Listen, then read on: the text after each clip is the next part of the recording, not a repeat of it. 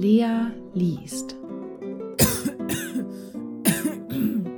Grimms Märchen Katze und Maus in Gesellschaft.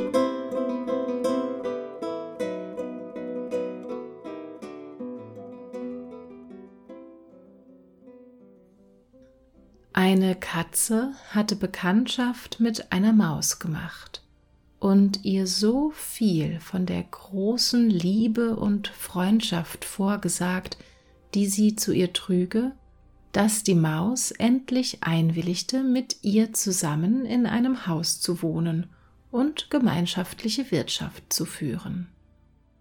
Aber für den Winter müssen wir Vorsorge tragen, sonst leiden wir Hunger, sagte die Katze. Du, Mäuschen, kannst dich nicht überall hinwagen und gerätst mir am Ende in eine Falle. Der gute Rat ward also befolgt und ein Töpfchen mit Fett angekauft. Sie wussten aber nicht, wo sie es hinstellen sollten. Endlich, nach langer Überlegung, sprach die Katze Ich weiß keinen Ort, wo es besser aufgehoben wäre als die Kirche. Da getraut sich niemand etwas wegzunehmen. Wir stellen es unter den Altar und rühren es nicht eher an, als bis wir es nötig haben. Das Töpfchen ward also in Sicherheit gebracht.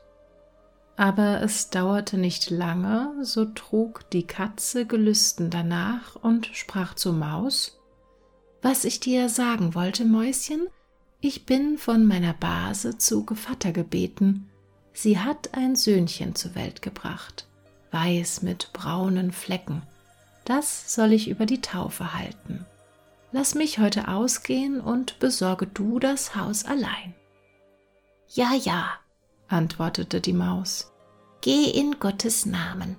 Wenn du was Gutes isst, so denk an mich. Von dem süßen roten Kindbettwein tränk ich auch gerne ein Tröpfchen. Es war aber alles nicht wahr. Die Katze hatte keine Base und war nicht zu Gevatter gebeten. Sie ging geradewegs nach der Kirche, schlich zu dem Fetttöpfchen, fing an zu lecken und leckte die fette Haut ab. Dann machte sie einen Spaziergang auf den Dächern der Stadt, besah sich die Gelegenheit, streckte sich hernach in der Sonne aus und wischte sich den Bart, so oft sie an das Fetttöpfchen dachte. Erst als es Abend war, kam sie wieder nach Hause. Nun, da bist du ja wieder, sagte die Maus. Du hast gewiss einen lustigen Tag gehabt. Es ging wohl an, antwortete die Katze. Was hat denn das Kind für einen Namen bekommen? fragte die Maus. Haut ab, sagte die Katze ganz trocken. Haut ab, rief die Maus. Das ist ja ein wunderlicher und seltsamer Name. Ist der in eurer Familie gebräuchlich? Was ist da weiter? sagte die Katze.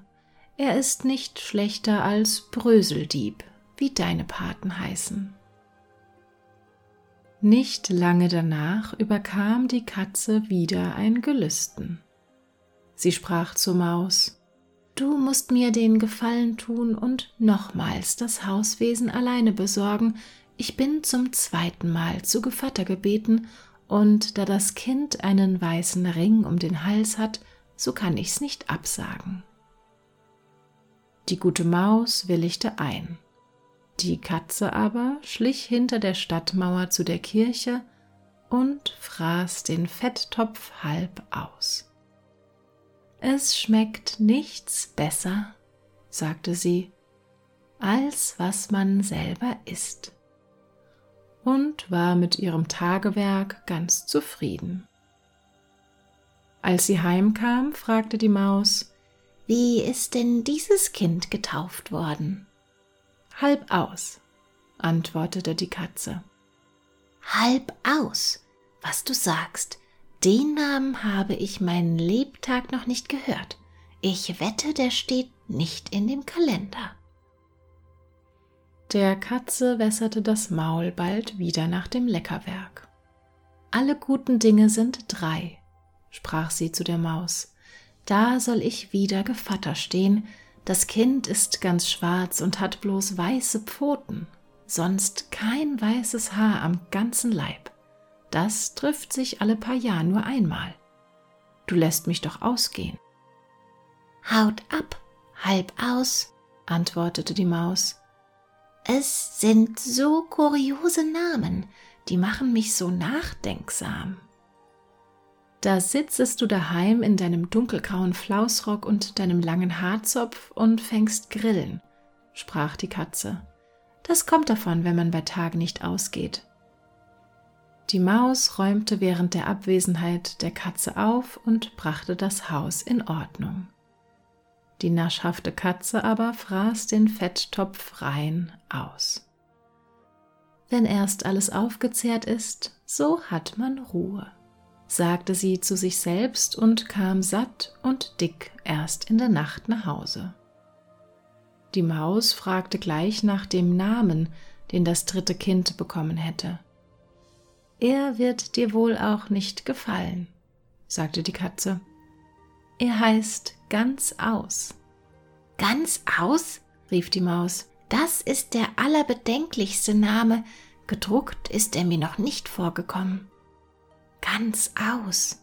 Was soll das bedeuten? Sie schüttelte den Kopf, rollte sich zusammen und legte sich schlafen. Von nun an wollte niemand mehr die Katze zu Gevatter bitten, als aber der Winter herangekommen und draußen nichts mehr zu finden war, gedachte die Maus ihres Vorrats und sprach Komm, Katze, wir wollen zu unserem Fetttopfe gehen, den wir uns aufgespart haben, der wird uns schmecken. Jawohl, antwortete die Katze, der wird dir schmecken, als wenn du deine feine Zunge zum Fenster hinausstreckst. Sie machten sich auf den Weg und als sie anlangten, stand zwar der Fetttopf noch an seinem Platz, er war aber leer. Ach, sagte die Maus, jetzt merke ich, was geschehen ist. Jetzt kommt's an den Tag. Du bist mir die wahre Freundin. Aufgefressen hast du alles, wie du zu Gevatter gestanden hast. Erst Haut ab, dann halb aus, dann. Willst du schweigen? rief die Katze. Noch ein Wort und ich fresse dich auf. Ganz aus, hatte die arme Maus schon auf der Zunge. Kaum war es heraus, so tat die Katze einen Satz nach ihr, packte sie und schluckte sie hinunter. Siehst du, so geht es in der Welt.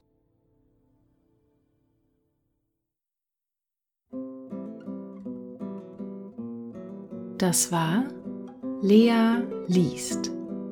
Grimms Märchen Katze und Maus in Gesellschaft.